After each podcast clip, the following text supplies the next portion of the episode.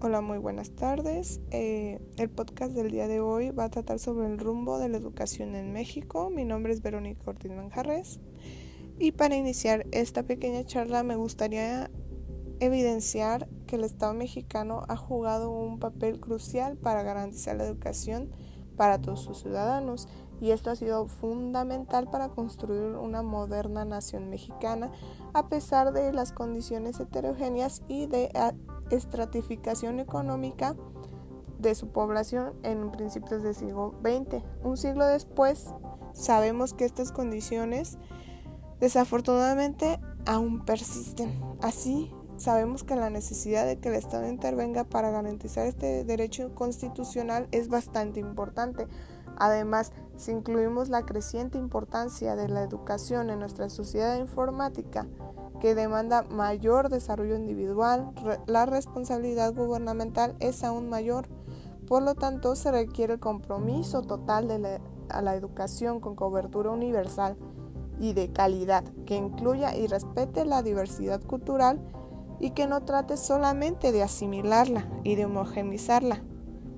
Sin embargo, debemos tener en consideración cinco mayores obstáculos que presenta la educación. En primera instancia, son las condiciones en las que se encuentran las autoridades educativas, tanto la Secretaría de Educación Pública Federal como en muchas secretarías estatales. Sabemos que estas dependencias son representantes del antiguo estilo político construido por el amiguismo que predomina en el sindicato Sabemos que nuevos tiempos de cambios políticos y administrativos van a poner mayor énfasis en la rendición de cuentas, en la transparencia administrativa y que va a haber una menor tolerancia a este comportamiento.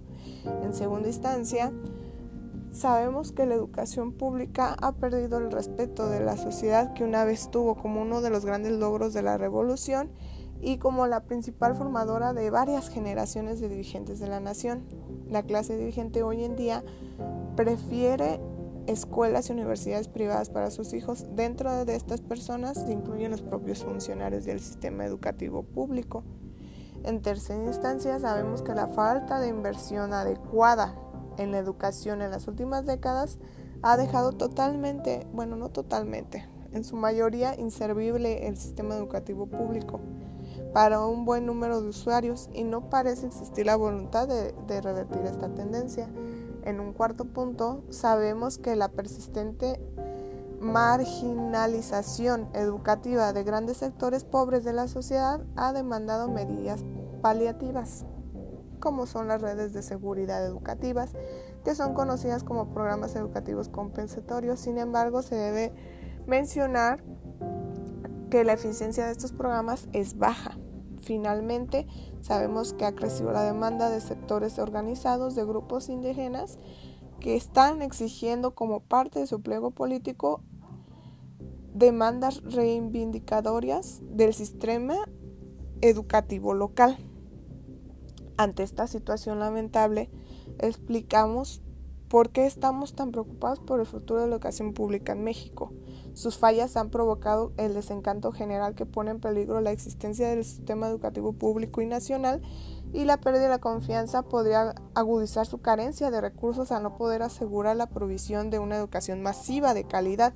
Las tendencias aquí mencionadas no son exclusivas de México. Sabemos que estas soluciones coinciden con preocupaciones mundiales actuales para resolver el rezago educativo en países menos desarrollados. Por mi parte sería todo, les, les mando un saludo y excelente tarde.